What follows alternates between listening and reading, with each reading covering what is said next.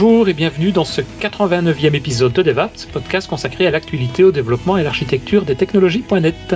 Euh, nous enregistrons aujourd'hui cet épisode le 8 février 2022. Je suis Denis Voituron, accompagné de Christophe Peugnier et de plein d'autres amis sur Teams que bah, vous voyez pour certains à l'instant. Pour ceux qui veulent d'ailleurs être prévenus lorsqu'on enregistre un épisode, euh, bah, venez vous inscrire sur devaps.ms, c'est gratuit et vous recevez globalement un email de temps en temps, une fois par mois, à peu près une fois tous les 15 jours, avec la date et l'heure précise euh, bah, du prochain enregistrement. Ma femme, elle s'est inscrite du coup, vu qu'on parlait de diamant, elle s'est dit Ah, c'est intéressant. Et elle est là? Bah oui. Ah, ah bah, on va pouvoir, euh, elle va pouvoir suivre ça, elle pourra poser ses questions, c'est bien. Ah ouais. Oui, parce que tu parles de diamant, justement. Donc euh, aujourd'hui, on a un invité qui est Marc Kruzik, si je prononce bien ton nom, qui va venir nous parler bah, de jeux vidéo, de ses Sharp. Alors je vais te laisser te présenter, mais en, résumé, si j'ai bien compris, tu es un ancien développeur de jeux vidéo et maintenant tu développes en C Sharp. Et donne-nous un peu plus d'infos sur toi avant de passer à la présentation. En fait, c'est Nudge. Ah, ça, ben, j'ai d'ailleurs un petit slide. Ouais. Permet de voir ça. Vas-y, vas-y. Partage. Je vais partager euh, partager mon écran.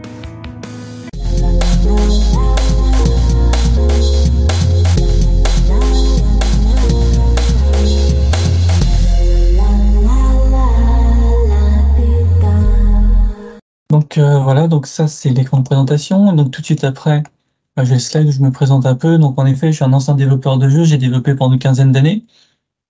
Et surtout comme jeu le, plutôt j'ai bossé sur un ou deux productions pour d'autres studios qui sont malheureusement qui n'ont jamais été sortis. Et sinon, j'ai bossé sur mon propre jeu qui s'appelle God is a Cube, Dieu est un cube, qui est un jeu de programmation de RoboCube. Il est ah disponible sur Steam. Ah, tu as toujours aimé les briques, quoi. Voilà, c'est ça. Bah, j'ai aimé les briques, les cubes. Et d'ailleurs, mon jeu God is a Cube était à la base un. Je voulais faire un mode pour Minecraft avec des châteaux qui se construisent tout seuls. Et donc, j'ai fait euh, des cubes avec tout un système, tout un langage qui permet de, les contrôler. Excellent. Ça. Avec Unity que tu fais tout ça alors? C'est ça, tout, tout, ça avec euh, Unity. Ah ouais. Parce que donc, euh, d'ailleurs, je crois que j'en parle après. voilà, donc j'ai fait du Unity, un peu de réalité virtuelle, un peu de réalité augmentée, dans plein de secteurs, health tech, tech, fintech, plein de trucs en tech. Donc en gros, j'étais principalement avec du Unity. Après, mhm. je me suis dit, c'est sympa de faire des, jeux, mais est-ce qu'on peut utiliser des technos du jeu en dehors du jeu? C'est là que je me mhm. suis retrouvé à faire travailler, par exemple, sur des formations en réalité virtuelle, des choses comme ça. Et puis après, je me suis dit, bah tiens, autant continuer euh, sur du C-Sharp. Et donc, je suis devenu consultant. Euh, et là, je viens de faire euh, un an de mission dans une grosse banque française. En C-Sharp. Ah ouais. Ah ouais. Ça doit changer du jeu vidéo, ça, non? Ouais, ça change, mais comme je suis créateur outil, bah, ça, ça me plaît bien. Ah D'ailleurs, là, j'arrive à la fin de ma mission, parce que c'était une mission courte, et donc je suis à la recherche d'un nouvel emploi en C Donc, ah bah, euh, n'hésitez pas, si vous êtes convaincu par ma ah bah, il y a Mitch, justement, qui cherche des gens, là. Sur quelle région tu cherches? Euh, Je suis à Paris. Donc, généralement, les opportunités sont soit moi, ça le hein. centre, euh, la défense. Tu connais pas Salensa, ceux qui font des chaussures, là? Ah, Je me trompe tout, tout ce qui est back-end et tout. Ouais. Bah, appelle, on, on se parle après. Et tu fais aussi, as travaillé aussi sur les datas Ouais, c'est ça. Bah, j'ai fait du forex. Et en gros, généralement, mes responsabilités, c'est de faire des, euh, de trouver le plus rapidement possible les données manquantes ou corrompues. dans des gros jeux de données, c'est euh, trouver l'aiguille dans la botte de foin. Hmm. Et euh, c'est un peu, et comme comme je voulais le mettre en place au boulot, mais j'ai pas tous les outils qu'il fallait, j'ai commencé un petit projet perso pour trouver une aiguille dans une botte de foin dans Minecraft. Parce qu'en gros, Minecraft, finalement, c'est une grosse, euh, c'est une grosse grille en 3D. Et bon, je vais expliquer tout ça et, comment trouver justement cette petite aiguille, c'est-à-dire le, fameux diamant. T'arrives à vendre ce projet-là à ton, à ton patron, toi? Alors, je vais peut-être, euh, je vais peut-être faire quelques références à ce que j'ai fait dans, dans, mon vrai boulot. Dans mon vrai boulot, ça a plus été avec euh, le C Visual Studio et limite un tout petit peu de notebook. Et là, justement, je vais montrer aujourd'hui ce qu'on peut faire vraiment avec Notebook, particulièrement quand on euh, veut télécharger les extensions qu'on veut ou les nuggets qu'on veut. Parce mhm. qu'évidemment, avec le firewall du boulot, c'est pas toujours possible. Et donc, euh, mais ça, c'est un projet perso. Hein. J'ai pas fait de Minecraft au boulot, malheureusement. Tu vas parler de Notebook, tu vas parler de data science, mais tu peux faire une parenthèse sur ça exactement. Je connais pas du tout mon Notebook, par exemple, tu vois. Et ça, bah justement, je vais parler un peu de tout.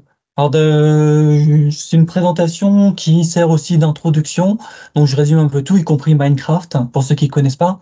Donc, Minecraft, comme on dit, c'est un jeu avec, euh, avec plein de, de, briques en 3D. Vous voyez, là, il y, y, a plein de cubes à l'écran. Grosso modo, c'est un peu comme les Lego. C'est-à-dire mmh. qu'on prend un cube quelque part et on le met ailleurs pour construire généralement des châteaux, des maisons, des ponts, des villes entières. Et euh, la principale mécanique du jeu pour euh, aller chercher des briques quelque part, c'est de les piocher. Donc, euh, en fait, généralement, on creuse une mine, d'où le nom d'ailleurs de Minecraft. Hein. Et donc, avec une pioche, on va taper sur des cubes, on casse les cubes, et après, une fois qu'on a récupéré les cubes, ben, on peut les poser ailleurs. Alors, tout le principe, justement, c'est de fabriquer donc aussi des pioches avec différents cubes. Par exemple, avec un cube de bois, on peut fabriquer une pioche en bois. Mais c'est pas terrible comme pioche, il vaut mieux la fabriquer avec des matières plus précieuses comme euh, on peut les fabriquer en pierre, en métal, mais euh, l'une des substances les plus précieuses, c'est le diamant, parce qu'avec le diamant, on fabrique une pioche en diamant. Alors, c'est pas très crédible d'un point de vue scientifique, mais par contre, voilà, il faut comprendre ça, c'est-à-dire que dans Minecraft, on peut trouver des diamants. Avec les diamants, on fabrique des pioches en diamant. Avec les pioches en diamant, ben, on va aller chercher encore plus de diamants.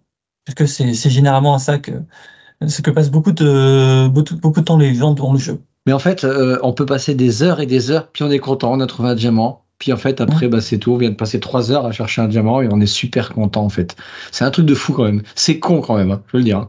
Mais il y a certaines règles où se, trouvent ces diamants. Je veux dire, il faut quoi? Il faut aller le plus profond possible ou près d'une certaine. Euh, ouais, c'est ça. Généralement, ils sont assez profondément sous la surface et ça tombe bien parce que euh, bah, tout le principe de ma présentation, c'est de euh, créer des représentations visuelles. Et donc, je vais pouvoir vous expliquer tout ça avec des représentations visuelles. Donc, en gros, comment trouver des diamants dans Minecraft dans un monde de Minecraft? Ça, par exemple, c'est une carte de Minecraft que j'ai téléchargée sur un site comme ça, je l'ai téléchargé parce qu'il y a un petit, euh, une petite créature rigolote au milieu de l'eau euh, qui avait été fabriquée. Mais en gros, Minecraft, c'est un monde qui se fabrique au fur et à mesure qu'on l'explore. Donc, euh, comme là, je voulais pas explorer tout un monde, bah, j'en ai récupéré un existant. Et donc, j'ai commencé à le visualiser avec différents logiciels. Par exemple, il y a Overviewer. C'est un logiciel qui permet de visualiser un monde en 3D isométrique. Donc, par exemple, euh, vous avez en ce moment une sauvegarde de Minecraft sur votre ordinateur, vous installez Overviewer et vous pouvez visualiser votre monde en 3D isométrique. par exemple, si vous avez fabriqué une maison, une petite ville, un château fort, ben, il y a moyen de, la regarder comme ça. Euh, et dans quel but? Bah, Dans le but de voir, euh, de voir ta construction en y passant encore plus de temps. C'est un peu comme quand tu as fabriqué une maquette. Tu as les gens qui fabriquent la maquette, tu as les gens qui la prennent en photo, tu as les gens qui la montrent sur les réseaux sociaux, etc. Non, mais en fait, ouvrir Minecraft, quoi. Ah, bien sûr, tu peux, tu peux, ouvrir Minecraft pour voir la vue à la première personne. imagine que tu as fait. Euh, là, je montre par exemple un autre logiciel qui s'appelle Unmind. Tu regardes euh, euh, ça à vol d'oiseau. Donc, tu as vraiment une vue de dessus. Et ça, c'est par exemple pour les gens qui ont construit une ville donc on construit pas mal de champs de construction qui s'étendent sur des centaines de mètres. Ça, ça permet à vue d'oiseau d'avoir tout un plan de ce que tu as fabriqué ou hmm. d'une vue du ciel. Mais ouais, c'est aussi pour flatter ton ego. Hein. À d'autres vues avec ce genre de logiciel que ce que tu peux retrouver dans Minecraft alors? Ouais, donc, euh, mais par contre, là, c'est des logiciels qui font littéralement ce que je montre, hein. c'est-à-dire vue en 3D ISO, vue de dessus, c'est deux logiciels séparés. Mhm. et il y a un troisième logiciel qui s'appelle NBT Explorer. Là, tu n'as même pas de visualisation en tant que telle, tu peux juste parcourir les données en ayant accès à des coordonnées X, Y, Z de différents éléments. C'est des, des, logiciels qui sont assez euh, faciles de prise en main ou alors faut être barbu? Euh, C'est relativement facile à prendre en main. Il y a aussi des options en ligne de commande. Ah L'un des principaux buts, c'est d'être utilisé par des euh, gens qui tiennent un serveur Minecraft et qui veulent pouvoir générer des, rendus visuels. Par exemple, tu as une communauté de gens qui jouent sur ton serveur, 5, 10, 50, 100 personnes, construisent des choses, et ben tu vas créer des espèces de, cartes ou générer des fichiers. Par exemple, la vue en 3D isométrique, tu mm. peux le, générer des fichiers en 3D isométrique et les mettre dans un équivalent de Google Maps, ce qui fait qu'après, les, les gens du serveur, ils ont une espèce de Google Maps pour pouvoir se repérer enfin pas forcément directement en temps réel où ils sont dans le jeu, mais plus par exemple d'avoir une vision globale avec une échelle qui peut aller à plusieurs kilomètres de où sont les principales villes, où sont les principales constructions, etc., etc. Ça doit être génial. Donc, euh, alors ça reste des outils. Dès que tu veux faire quelque chose d'un peu complexe, en effet, bah, euh, faut y aller avec euh, un peu plus d'informations. Mais pour moi, qui justement, qui suis un, qui suis un, un programmeur, je me suis dit que j'allais pouvoir avoir tout ce que je voulais. Donc, euh, j'ai pris ma, mon bond, j'ai sélectionné une région en particulier. Donc, une région, ça correspond à un fichier région. Et c'est en gros l'unité à partir du, disons, qui permet à Minecraft de découper les données. Il fonctionne pas vraiment avec une base de données, c'est beaucoup plus, tu as des fichiers sur le disque qui contiennent les informations. Et euh, quand tu changes quelque chose dans le jeu, ça édite le fichier. Ah.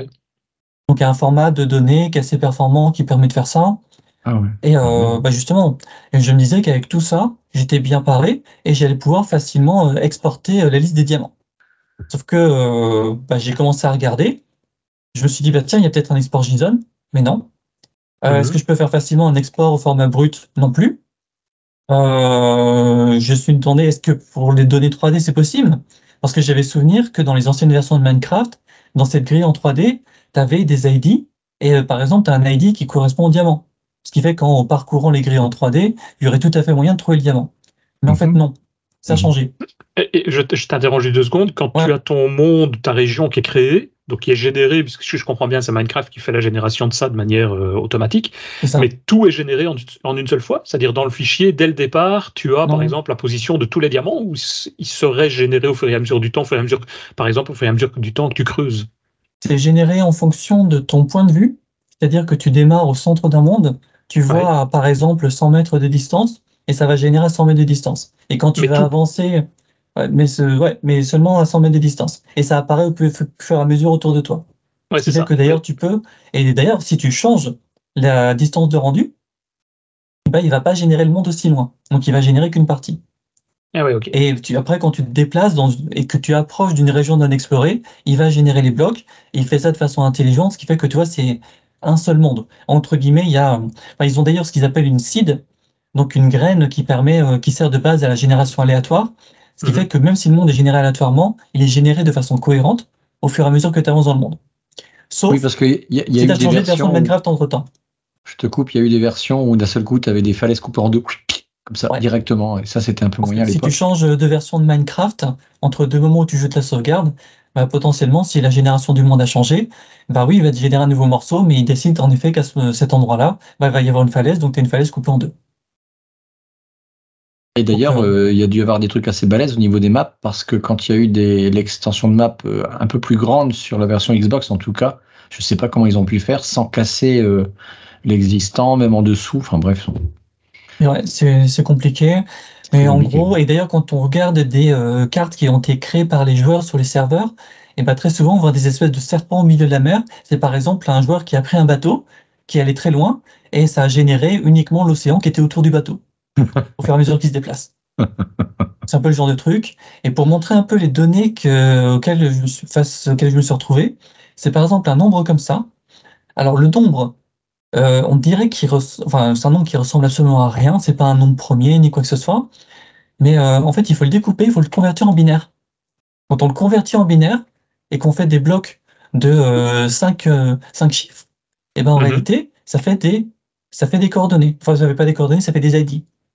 Ah ouais. si on fait passer ça dans un dictionnaire, et ben après ça, on sait à quel bloc correspondent ces ID. Attends, euh, ils ont concaténé du binaire pour, euh, pour gagner de la, de la rapidité, de la souplesse et du volume. Ouais, c'est ça. Le but, Mm. c'est de, de se dire que le, comme beaucoup de jeux en plus de ça, Minecraft sont en, en ligne, le but, c'est de raccourcir les temps de chargement en diminuant la- le volume de données et euh, après ça, donc en, euh, en les décompactant, entre guillemets. Mhm. Donc, pour expliquer d'ailleurs avec un peu plus de détails comment ça fonctionne, en gros, euh, en fonction de la taille du dictionnaire, il détermine le nombre de chiffres. Là, par exemple, il y a suffisamment, c'est en puissance de 2, je crois, si je me souviens bien. Quand, en gros, quand on a suffisamment d'éléments, c'est par exemple sur 5 chiffres. Et donc, ce qui fait que euh, on a euh, 2 puissance 5 combinaisons possibles, avec 5, je dis des chiffres, mais en fait, c'est des, euh, des bits. Ouais. Et donc, on fait euh, de 0,000 jusqu'à 1, etc.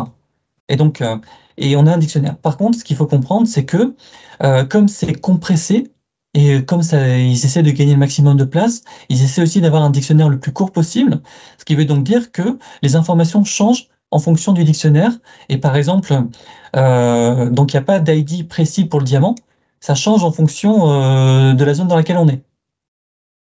Donc il faut accéder au dictionnaire et il faut décompresser les informations pour voir s'il y a du diamant ou pas. Quoi. Quand tu dis décompresser, compresser, il y a c'est du zip?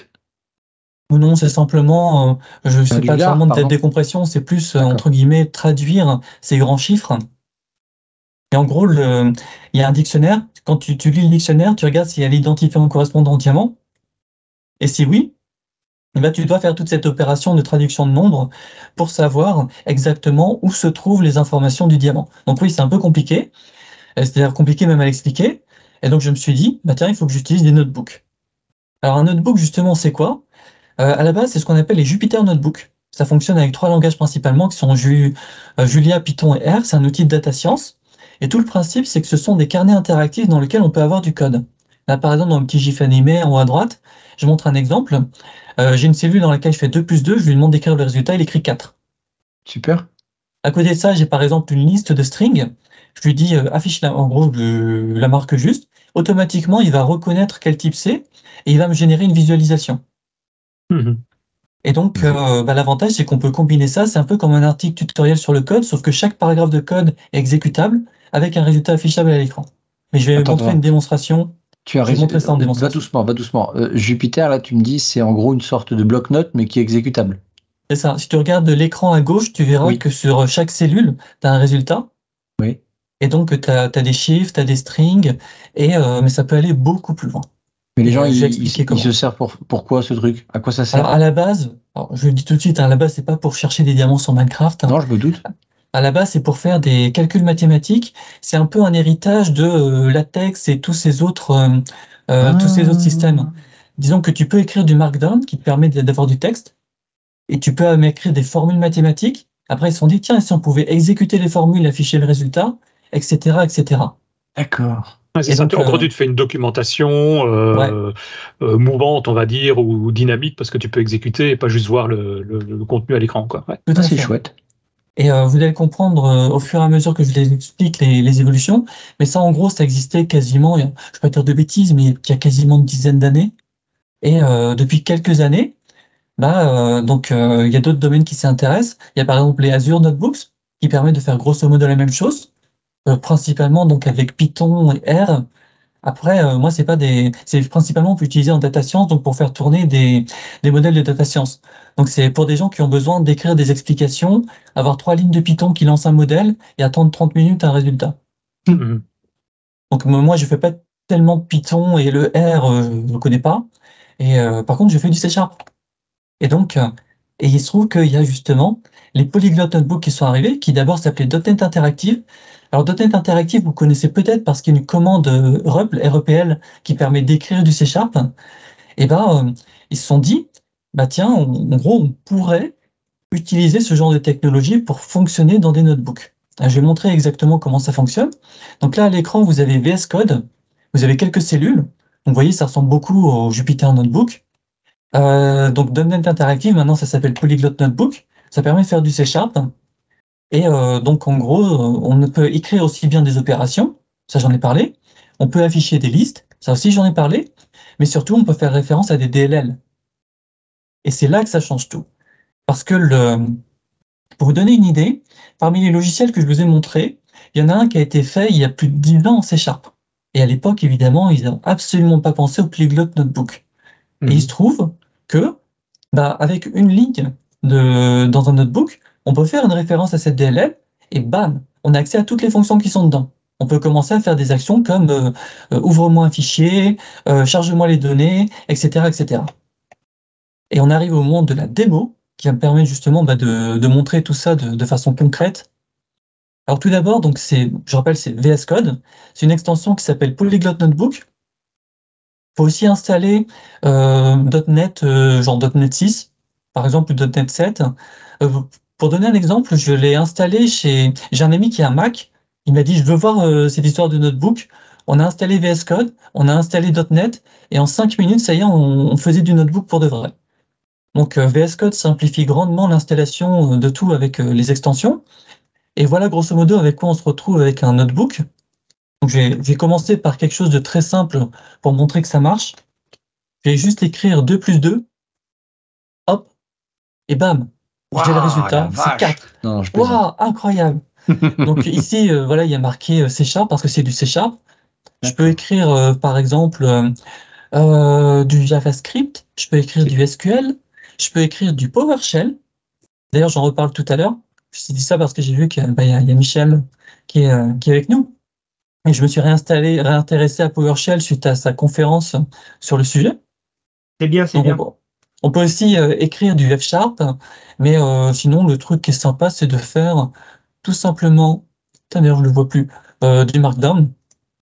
Voilà, hop. Donc, on peut écrire en Markdown, par exemple, avec un titre, hop, et ça permet Mhm. d'avoir du Markdown. Donc, on retrouve ce côté documentation interactive dont on C'est parlait. chouette.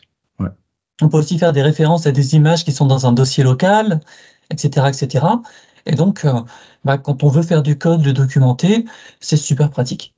Mais tu as besoin d'avoir VS Code pour euh, le Ouais. revisualiser. Tu sais Euh, pas le à mettre sur un serveur et. Alors, ce qui se passe, c'est qu'il y a, il y a deux formats. Là, je l'ai fait avec l'ancien format qui s'appelle IPYNB. Ouais. C'est en gros le format classique des, des notebooks. Et euh, ça permet, ça enregistre non seulement les cellules, mais aussi le résultat.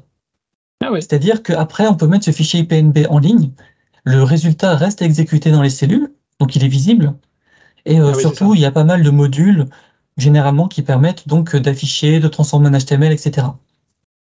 Ouais, c'est fait pour vois en la page ligne. en statique, quoi. Ouais. Et c'est assez pratique parce que euh, pour vous donner une idée, il y a des espèces de, euh, de code space en ligne. Vous donnez le lien d'un repository GitHub dans lequel il y a un notebook, et ben il va créer une espèce de, alors, suivant les, besoins, mais en gros, il peut aller jusqu'à créer une petite machine virtuelle pour faire s'exécuter le notebook et afficher les résultats. Et donc avoir une espèce de euh, version live de cette documentation. Et euh, c'est super parce que ça permet d'avoir tout un, ensemble, de, tout un petit environnement euh, bon, par contre, avec des dossiers, avec des fichiers et autres, par contre, ça reste un peu bordélique, hein, c'est-à-dire que littéralement, si on s'est trompé dans un fichier, euh, dans un lien ou d'autre chose, voilà, ça marche plus quoi. Ouais. C'est aussi, c'est avant tout, ça s'adresse aux programmeurs Python, euh, donc c'est pas forcément des gens qui ont, euh, Ils qui- sont qui ont le bagage d'un développeur Sharp. C'est ça. Ça. Et euh, je dis ça aussi parce que c'est une nouvelle façon de travailler, c'est-à-dire que c'est un fichier dans lequel on peut avoir euh, plusieurs langages différents, d'ailleurs des langages qui communiquent. Là, par exemple, je peux ce résultat, je peux le transférer à, un- à la partie, à une cellule euh, JavaScript, une cellule Python. Ce qui fait qu'après, euh, imaginez que j'ai, euh, par exemple, je suis un programmeur qui apprend à faire euh, fonctionner un pipeline de, de quelque chose avec trois langages différents. Et ben, c'est pas grave. Je peux avoir trois cellules de trois langages différents, chacune va faire son boulot. Hmm. Le SQL va aller chercher les données, le Python va appeler la bibliothèque de machine learning, le JavaScript va s'occuper de faire des traitements. C'est Et bien. tu sais récupérer le contenu d'une première zone, je vais dire, d'une première exécution pour la réutiliser dans une autre, dans la suivante? Ouais. Donc euh, là, en fait, le, le, le- le notebook est un front. Derrière, il y a quelque chose qui s'appelle les kernels, qui Ouais. sont en gros de ces noyaux d'exécution euh, euh, qui font, qui, qui utilisent les données. D'ailleurs, je crois que si je fais quelque chose comme Mhm. Voilà. Bon, là, ça, là, ça fonctionne pas, mais en gros, voilà. Ah, si, voilà. Donc là, j'ai les différentes commandes, et voilà, j'ai ma variable A avec le résultat 4 qui est affiché ici. Mmh. Et tu peux réutiliser ça dans la, la zone suivante, dans le- l'exemple suivant? Euh, alors, déjà, donc là, je écris qu'en C Sharp, donc euh, je peux tout Ouais. à fait écrire A, ça m'affiche, euh, ça me garde le résultat. Ah oui, c'est ça, ouais. Bah donc, euh, oui, récupère. Et euh, par contre, sur la transfert, sur le transfert entre les différents kernels, ça se fait avant tout sur les types de base, donc genre Ouais. les, les tableaux, des trucs comme ça, quoi. Ouais, ça c'est logique. Voilà. Euh, pour continuer là, mon exemple, donc c'est un point intermédiaire. Donc euh, j'ai ici par exemple une source de NuGet qui est au niveau local, et je vais charger donc une, euh, je vais charger donc un NuGet qui est au niveau local. Mais si par exemple j'avais pas cette source, si j'avais pas cette source, je pourrais tout à fait charger un NuGet en ligne. Mhm.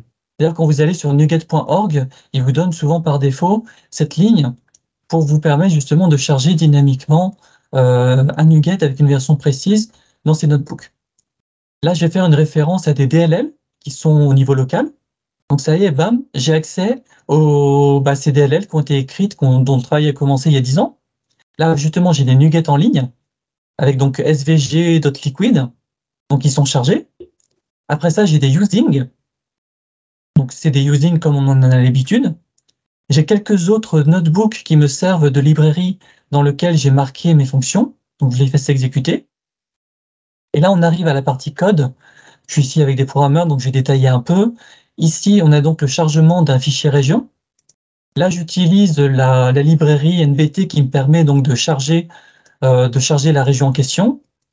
J'ai euh, après, ce qui est très pratique, c'est qu'en notebook, ben, on peut écrire des, enfin, en C on peut le faire de façon générale, mais en notebook, c'est très pratique, des méthodes d'extension statique qui permettent d'enrichir le, le, comportement des objets. Là, par exemple, DataNodeChunk, c'est un truc de la librairie. J'ai écrit des méthodes d'extension statique qui permettent, par exemple, d'étendre tout le modèle de données et qui permettent de supprimer les données dont j'ai pas besoin. J'ai fait ça en méthode d'extension statique. Je récupère un niveau, je fais quelques autres sélections, etc. Et là, donc, j'ai un objet chunkoid qui est donc euh, mon objet à moi. Et euh, je peux, par exemple, afficher la grille des, des, éléments qui sont contenus. Alors là, par exemple, Minecraft Bedrock, c'est donc ce qu'il y a tout en bas euh, du monde de Minecraft. Ça s'appelle du Bedrock. Et donc, j'en ai 4076.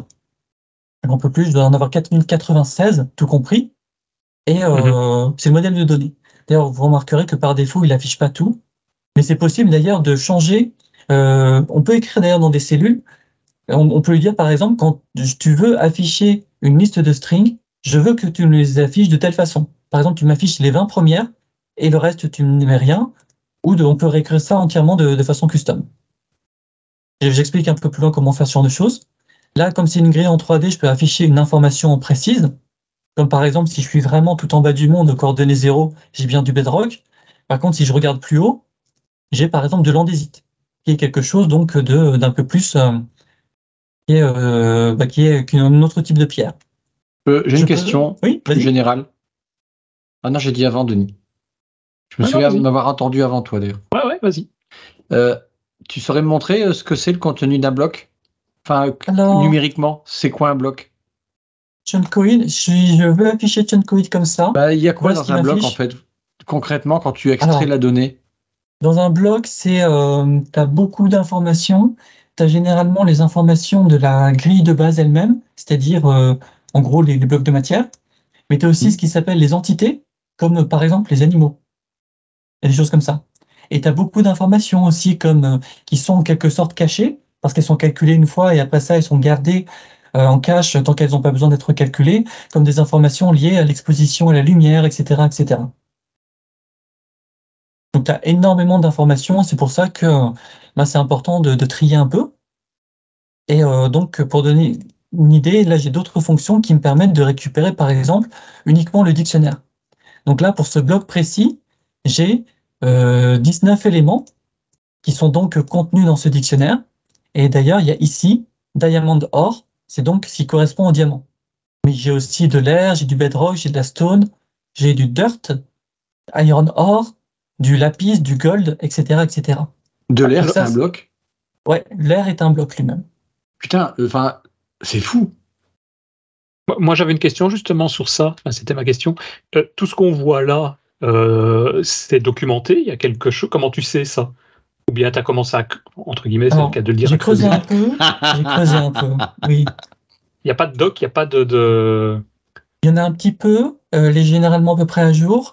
Et euh, enfin, peu, non, mais c'est assez bien honnêtement. Mais tout simplement parce qu'il y a énormément de mods qui ont été développés sur Minecraft en Java, et Mhm. donc euh, les gens ont documenté petit à petit. Après, ce qui pour moi a été une grosse source de, données, c'est un gars qui s'appelle The Cave Master, qui veut dire le maître des caves. Et en fait, sa passion, c'est les caves. Il adore les caves dans Minecraft, il ne fait que ça.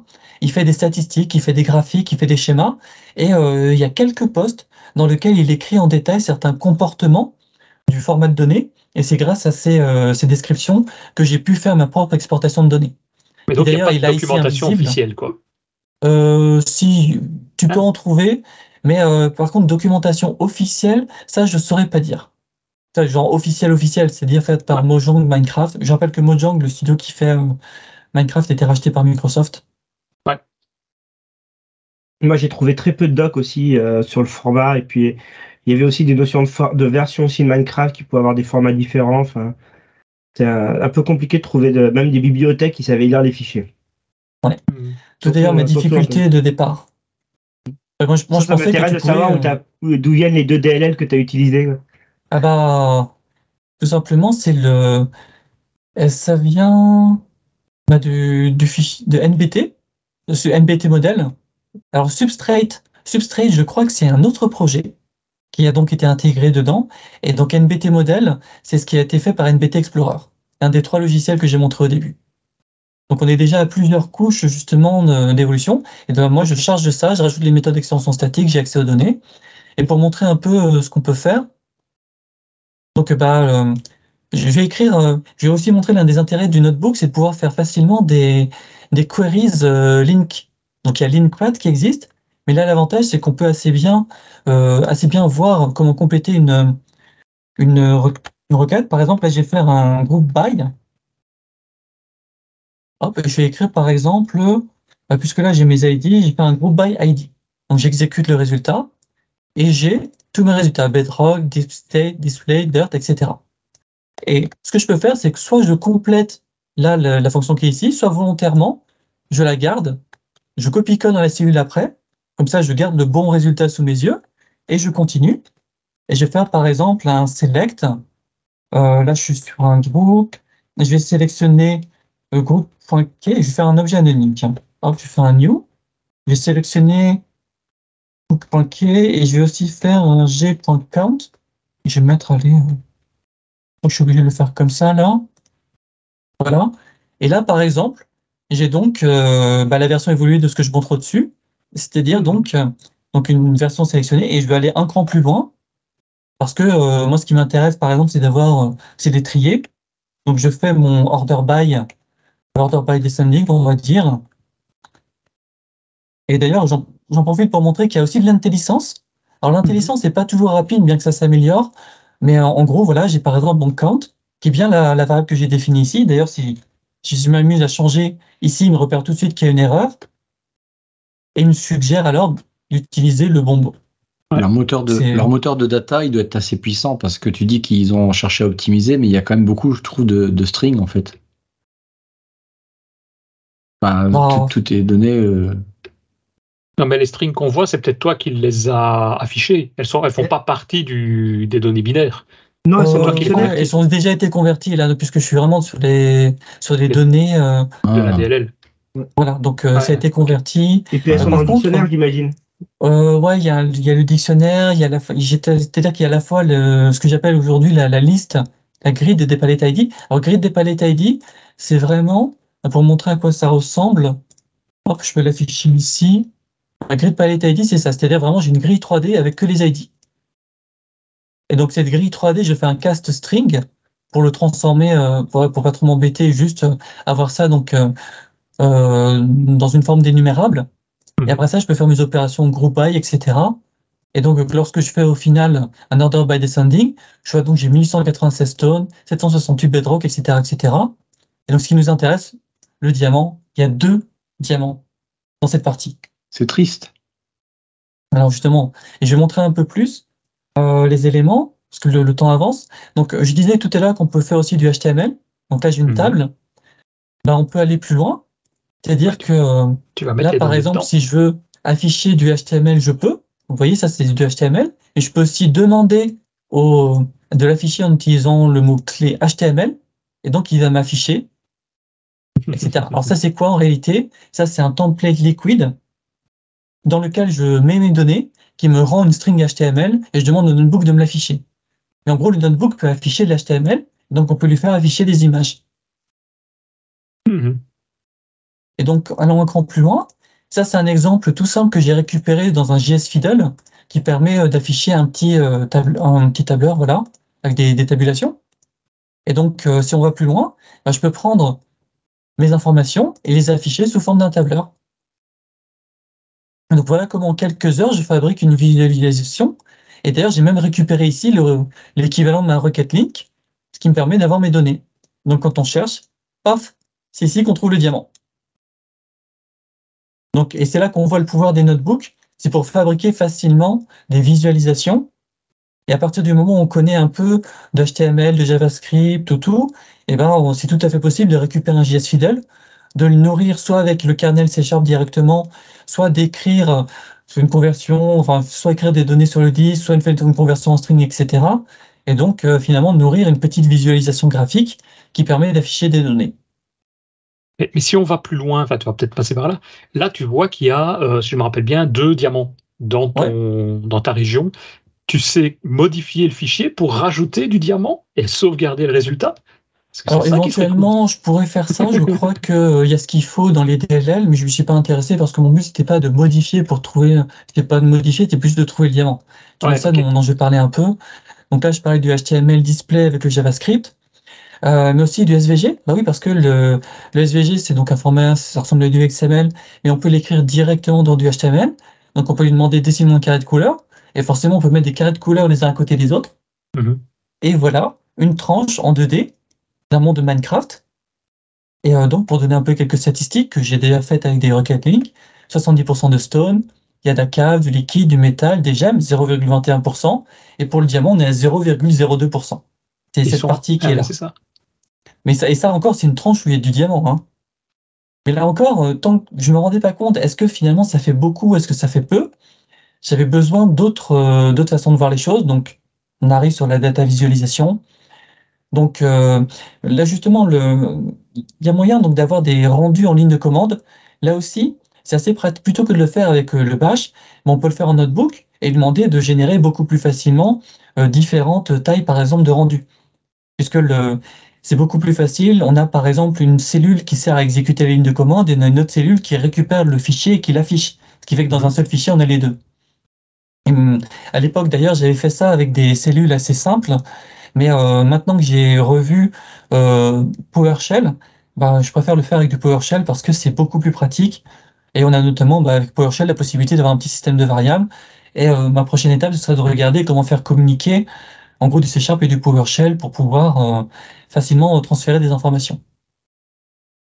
Donc, une étape de plus, le SVG, bah, on peut avoir une picture, on peut avoir aussi des chiffres.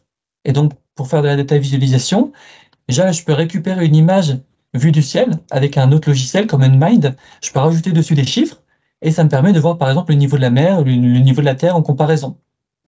Donc ça, ça me permet, c'est une autre façon d'avoir une vue sur ces données. Mhm.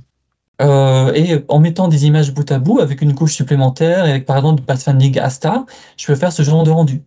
Ça, ça me permet de voir est-ce que je peux facilement trouver un trajet pour éviter l'eau, éviter les arbres, éviter les trous?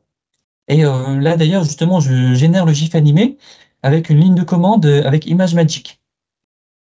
Donc, et c'est ça aussi qui est pratique, c'est-à-dire qu'à partir du moment où je génère, par exemple, du HTML ou du bitmap, eh ben, euh, il y a moyen de bidouiller des systèmes qui font de, qu'on peut dire, mais en fait, mes bitmaps, tu vas pas seulement les garder en mémoire, tu vas les écrire sur le disque. Et après ça, il y a une autre cellule dans laquelle j'ai copié-collé une de mes commandes euh, ImageMagick, euh, puisque j'ai un gros fichier dans lequel j'ai marqué toutes mes commandes ImageMagick. Je copie-colle, j'ai ça dans une cellule interactive que je peux un peu modifier comme il faut, voir les résultats et tout. Et puis, ça me permet de, tester. Donc, c'est, c'est vraiment un outil qui est, très bien pour, euh, pour les gens qui sont touche à tout. Et bon, sur cette partie, pour la partie diamant, donc euh, j'ai deux visualisations principales, la vision en 3D et la vision vue du dessus. La vision en 3D, il y a déjà une, une option qui permet d'afficher le diamant. Donc ça marque juste des petits, euh, des petits carrés de couleur à la surface, c'est pas très visible. Et la vision du ciel, je mettais juste un petit diamant. Mais là aussi, je trouvais ça pas très visible. Donc je me suis dit, bah, faut y aller franco. Donc je prends la vision vue du ciel, et cette fois-ci, je mets les diamants en énorme. Donc voilà tous les diamants qu'il y a dans la région. Et pour moi, ça a été un choc parce que ça fait beaucoup plus de diamants euh, que ce que je pensais. Moi, je joue à Ah. Minecraft et j'ai jamais trouvé autant de diamants dans une surface aussi petite. Moi, je tu, parlais de demandé- 0, tu parlais de 0,02% tout à l'heure. ah, c'est ça, de la matière. Donc, euh, bah non, mais en fait, il y a beaucoup de diamants. Alors, je me suis demandé, mais pourquoi? Parce que ça, ça arrive souvent en data science, et toute proportion gardée, là, je fais, euh, je fais un peu de cette partie de la data science qu'on appelle l'exploration des données, qui consiste à observer les données, créer des visualisations, se poser des questions. Là, je me pose une grosse question, mais comment ça se fait que je vois pas tout, tout ça? En fait, généralement, euh, les diamants, ils sont bloqués. Parfois, souvent, ils sont bloqués par de l'eau, particulièrement Ah quand ouais. on essaie de creuser depuis la surface. Donc ça, ça, ça représente 64% des diamants qui sont bloqués. Euh, il y a aussi ceux qui sont bloqués par la lave. Alors là, dans Minecraft, c'est dangereux, on tombe dedans, on meurt, donc faut éviter. 23%. Il y a les caves. On avait vu qu'il y avait des caves. Dans les caves, il y a des monstres. pareil, il faut les éviter. 46%. Et vous allez me dire, mais ça fait plus de 100%. 123. Voilà. Euh, parce que les, euh, ça fait même 133. Ça, oui, ça fait beaucoup. Mais les problèmes se cumulent. Et donc, en gros, les, euh, les diamants qui sont vraiment accessibles sans aucun des problèmes, c'est 17%. Et d'ailleurs, je me suis aperçu qu'il ne faut pas calculer simplement en ligne droite. Il faut aussi regarder les quatre murs. Parce que quand on creuse un puits, il y a forcément il y a quatre murs autour de soi. Et si on a regardé dans le puits, mais qu'on n'a pas vu que l'un des murs c'était de la lave, bah forcément, ça va pas marcher. Donc en gros, j'arrive à 17%. Donc là, par, euh, je reprends la visualisation d'avant, je retire tous les diamants inaccessibles à cause de l'eau. Euh, déjà, de façon normale, ça retire aussi tous les diamants qui sont au milieu de l'océan. Tous les diamants qui sont inaccessibles à, côté à cause de la lave, tous ceux inaccessibles à cause des monstres. Et là, on se retrouve c'est un volume global de diamants bah, qui est déjà beaucoup plus proche d'une partie ordinaire. Mm-hmm. Et euh, je suppose qu'il y a aussi plein de diamants qui sont plus ou moins profondément ou vraiment bien cachés, etc., etc. Donc ça fait un total de 74 clusters, 239 diamants, 12% du total. Donc on est sur 12% de 0,02%. Merde, on aurait dû faire au début de l'émission euh, quelqu'un qui joue en même temps pour savoir si en une heure on en trouve autant que toi. on pourrait, après, j'ai pas, pas mis une heure à faire le logiciel, hein, donc euh, ça m'a pris, mais ça m'a pris relativement peu de temps entre guillemets. Je crois que c'est 15 à 20 heures euh, en tout pour faire, pour faire le projet et la, la présentation PowerPoint. Le plus long, c'était de, comprendre le format, non? Ouais, le format, c'était un peu long. Et après, ça a surtout été, euh, en fait, c'est l'exploration. Et euh, mes buts, enfin, le, but de ma présentation a changé au fur et à mesure que, euh, que je découvrais les données. Ça aussi, ça arrive souvent. On commence à explorer des données. On s'aperçoit que soudain que ça ne fonctionne pas du tout comme on pensait. on se dit, ah, il va falloir l'expliquer. Donc, généralement, ce qu'on fait, c'est qu'on le marque dans le notebook lui-même bah, moi, j'ai préféré euh, prendre des, exporter des images et faire une présentation PowerPoint. Mais entre mhm. guillemets, les intentions sont les mêmes. Donc maintenant, évidemment, je vais pouvoir devenir riche, hein, parce que je, sais où creuser pour aller trouver euh, du diamant. Le diamant va pleuvoir. Donc c'est là, j'arrive à la conclusion. Donc en gros, euh, comment trouver des diamants dans Minecraft en utilisant les Polyglot Notebook C'est possible. J'étais très content de voir qu'on pouvait le faire en, en C Sharp. J'ai rencontré quelques bugs dans Polyglot Notebook, donc je les ai fait remonter à chaque fois euh, sur le GitHub. Et euh, donc je suis contributeur, contributeur mineur, mais contributeur quand même, puisque je fais remonter des bugs. Et aussi maintenant, je commence à corriger la documentation quand je m'aperçois qu'il y a des trucs qui sont euh, trop en retard. Mais en gros, les Polyglot Notebook, c'est un super outil. Alors là, dans cette présentation, j'utilise pour trouver des diamants dans Minecraft. C'est pas quelque chose qu'on va faire dans la vie de tous les jours, particulièrement au travail. Mais en gros, dans un contexte de travail, je le recommande vraiment pour, euh, euh, en gros, faire tout ce qui est les tests C Sharp, euh, tous les petits exercices, le, par exemple, tout ce qui est calendrier, Advent of Code, tout ce qui est kata, tout ce qui est, et même j'ai eu l'occasion de l'utiliser en live durant des entretiens d'embauche, ça marche. En plus de ça, bah dans les situations où on est un peu stressé, comme un entretien d'embauche ou autre, eh ben, on peut on a toujours le résultat visible sous les yeux. On a besoin de beaucoup moins avoir de choses à l'esprit. Parce que oui, ok, on a une liste d'entiers, quelque chose, etc. Mais dans le notebook, on peut facilement lui dire affiche-moi euh, la première moitié de cette liste d'entiers, etc. Ce qui permet d'avoir toujours le résultat sous les yeux. Et comme je disais, il y a moyen euh, d'avoir des visualisations, donc d'avoir de créer des visualisations HTML ou des choses comme ça. Comparé à des vrais outils de, à des outils vraiment complets de data science comme sont les Jupyter Notebooks, il y a quand même beaucoup moins de librairies. Tout ce qui est, euh, par exemple, les tableaux, euh, les camemberts, les diagrammes, les choses comme ça, les tableaux interactifs, il y en a beaucoup moins. Il y en a, même s'il y en a un tout petit peu. Il y a encore assez peu de documentation sur comment faire tout ça. Mais en gros, euh, ça évolue très bien, ça évolue très vite. Ça intègre déjà les dernières versions de C Sharp. Je sais que c'est, on m'a dit que c'était poussé chez Microsoft parce que c'est vraiment vu comme une nouvelle façon de travailler. Et donc, euh, mais ça implique aussi de créer la nouvelle façon de travailler qui va avec, justement mmh. pour éviter le bordel, pour mieux s'organiser et autres. Donc, euh, moi, j'hésite pas à pousser, à soumettre des idées pour que ça aille dans, dans le sens de ce que j'ai vu dans d'autres outils de data science. Et puis, bah, moi, je vous recommande donc d'utiliser euh, le Polyglot Notebook pour toutes vos petites démarches C Sharp, la prochaine fois que vous faites un exercice ou que vous voulez rapidement tester une librairie. Moi, je le fais à chaque fois que je vais tester un NuGet, je crée un nouveau, euh, je crée un nouveau fichier notebook j'importe la- le NuGet en seulement une ligne et je commence à copier-coller les exemples ou les, euh, les équivalents que je peux trouver sur Internet pour voir si ça marche bien comme je veux. Bon, du coup, là, tous ceux qui ont regardé l'émission, là, euh, ils attendent maintenant ton plugin pour, euh, avec le radar pour jouer à Minecraft, pour détecter. non, parce que tout le monde a regardé pour ça. Alors, on vient d'avoir un million de vues, là. Il va le Juste parce vendre, qu'on a marqué le mot Minecraft, quoi. Ça, on me le dit, mais euh, il y a déjà des outils qui existent en tant que mode dans Minecraft. Donc, et puis j'arrive à la fin, donc je remercie, euh, voilà, donc euh, DevApps de m'accueillir aujourd'hui. C'est la sixième fois que je donne cette conférence. Je remarque qu'elle marche assez bien, donc je vais continuer sur ce sujet des notebooks. On me pose aussi pas mal de questions sur comment j'ai fait certaines parties.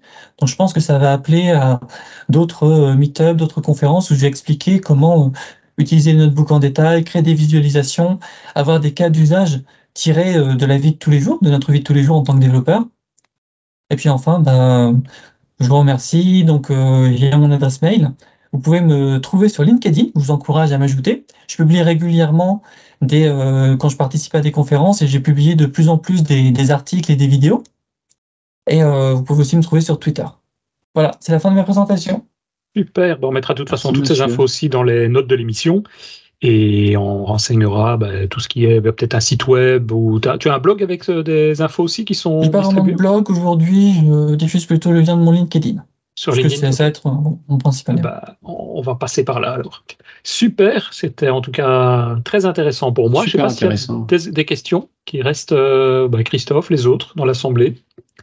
Non, je me disais, tu as fait des stats par des régions, mais tu as pu du coup aller plus loin dans tes statistiques euh, du, style, euh, on peut, on peut voir sur les, les wikis de Minecraft, bah voilà le diamant, ça va être entre telle couche et telle couche. Est-ce que tu arrives à recouper ça ou t'as pas cherché à ce niveau-là de tes statistiques et ce que disaient les wikis de Minecraft? Ah, ça, j'ai pas essayé, mais c'est vrai que je pourrais le faire, d'autant plus que euh, j'avais voulu avoir une approche un peu fonctionnelle, c'est-à-dire que j'avais un pipeline qui me charge les informations directement depuis le fichier. Et par exemple, pour euh, trouver si je peux creuser depuis euh, la, la surface, euh, je faisais des projections à partir des positions des diamants, en, en, en cra- traçant des croix, en cumulant les croix, etc., etc. Donc il y a vraiment moyen d'aller assez loin, d'autant plus que l'aspect visuel particulier, et là je parle vraiment de la base, vraiment juste au niveau des requêtes link, ça aide de façon fantastique. C'est-à-dire qu'on peut écrire une requête link lui disant, bah, à partir de mes données, affiche-moi les coordonnées Z ou affiche-moi la médiane des coordonnées Z, etc., etc. Hmm. Ah ouais, on combine Donc, vraiment le la tout et tu as un résultat visuel aussi qui s'affiche dans le notebook. Donc Ouais. ça, c'est ouais, c'est vachement Et cool. c'est vrai, et c'est vrai qu'après, quand tu as besoin de créer une visualisation, bah, je veux dire, quand tu connais un peu de HTML, c'est super pratique. Parce que tu as, littéralement une fonction euh, Mhm. qui fait 10 lignes, qui va te, euh, voilà, tu as, ta string interpolée dans laquelle tu as des informations HTML. Si tu veux aller plus loin, tu utilises un truc comme euh, .liquid, donc un petit euh, moteur de template qui te Mhm. permet donc de, voilà, de virer tes boucles et autres. Et puis ça tourne. Et le résultat du, du notebook, c'est un fichier, je suppose, si j'ai bien compris. Tu peux le, le mettre dans un GitHub ou dans un Git et le, Ouais. le versionner aussi de la même manière que n'importe quel autre fichier, je suppose. D'ailleurs, justement, je parlais du format IPYNB qui Mhm. affiche les cellules et le résultat des cellules. Là, par pour le coup, on est sur du bordélique, c'est du JSON. Donc, à versionner, euh, c'est la galère.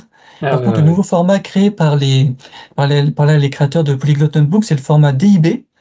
Euh, c'est beaucoup plus simple. C'est simple, c'est un format texte, ligne par ligne. Et il y a par exemple juste une ligne de commentaire qui indique dans quel langage est la cellule, et il y a le code en dessous. Et Ah par ouais, contre, il bah n'enregistre pas le résultat de la cellule. Ouais, Donc là, on est sur quelque chose qui peut être versionné de façon beaucoup plus pratique. Mhm. Et euh, disons qu'on arrive petit à petit à euh, une espèce d'évolution où des gens qui sont bah, des programmeurs C Sharp qui bossent chez Microsoft reprennent un outil qui est euh, très populaire dans le monde du Python et disent bah voilà on reprend les bonnes idées, il y a ça qu'on va mieux faire, etc., etc. Ok. Eh bien, merci beaucoup. En tout cas, super. Euh, bah, on arrive tout doucement au bout de l'épisode. Euh, si vous avez d'autres questions, n'hésitez pas. Soit c'est le moment où vous pouvez, de toute façon, évidemment, pour ceux qui voient l'épisode en replay, le- les poser dans les notes de l'émission et on retransmettra évidemment, comme on le fait à chaque fois avec tous les, les orateurs aussi. J'entendais un petit bruit. Il y a quelqu'un qui, qui avait une question? Non? Non, non. Mais c'est vrai que j'avais jamais pensé à utiliser des notebooks pour faire des, pour tester des, des packages NuGet. C'est vrai que c'est quand même bien pratique, quoi. Ben, Moi non plus, et je pense que je vais m'y mettre. Je vais regarder ça tout à l'heure. Pour- Euh, pour, pour montrer oui. un exemple, parce que c'est vraiment poussé justement le, je, si je vais sur euh, nuget.org, je vais prendre un. Allez hop. Ah, tiens, un, un package, que, un Nuget que j'ai créé récemment. s'appelle euh, Copy Directory. J'espère que tu as suivi les, euh, les règles. Je rigole, j'ai regardé la semaine dernière pour justement je remettais à jour un nugget. Je dis ah oui c'est vrai. Ah non, mais il faut que je le fasse, moi. J'ai... Je l'ai fait. J'ai la flemme. regardé la vidéo à nouveau. Ah ouais, Et le truc, le truc de base, c'est-à-dire que voilà, j'ai chargé la page, je suis même pas connecté engueulé, et tout. Christophe. hein Départ de base, c'est script et interactive. Bah oui. Et donc, ça. je fais, hop, je clique ici, Et tu le de côté. copie. Et si j'ouvre, Ouais. si j'ouvre une nouvelle cellule, En fait, Ah. C'est marrant, euh, on pense jamais à cliquer le truc, c'est devant nos yeux, mais on le voit pas. voilà. Et Ouais, là, en quelques secondes, ah oui, les temps sont, sont aléatoires. Parfois, il il peut mettre plus de temps. Voilà, voilà. Il m'a pris euh, un peu de temps, mais ça y est. Et maintenant, je peux commencer à faire un using, euh, copy euh, directory, etc., etc. Mhm. Mais c'est génial en fait. Voilà. Donc, euh, la Ah, prochaine fois que vous testez un NuGet, faites-le comme ça. Eh ben, très bien. C'est génial. Euh, juste Il y pour a une terminer. question dans le chat. Il y a une question dans le chat? Euh, euh, Dis-nous la question, j'ai pas vu. Euh, Est-ce que c'est parce Alors, que est-ce tu es que un joueur, euh, joueur actif que tu as fait à chercher ça? Que j'ai beaucoup joué à Minecraft. J'ai j'ai fait une centaine de parties en mode hardcore notamment. Donc à chaque fois que tu meurs, tu recommences tout depuis zéro. Donc oui, ça, ça forge le caractère. Et donc, euh, Mon oui, c'est justement pour éviter de- de- d'avoir des problèmes. Et c'est vrai qu'aujourd'hui, bah, je joue un peu moins. Et euh, en gros, j'essaie de reprendre ce que j'ai appris d'utile dans le milieu du jeu, particulièrement sur tous les jeux en rapport avec la programmation, pour en gros mieux travailler en tant que programmeur. Et je trouve que tout ce qui est dans le domaine des représentations visuelles, bah, il y a énormément de choses à apporter. Ok, eh ben, très bien. Je pense qu'on on peut encore en parler très longtemps, je pense, de ce genre de sujet, parce que c'est vraiment intéressant. Bah, le prochain meet-up, on le fait sur Minecraft, hein, quelqu'un qui partage un monde. Euh, Voilà.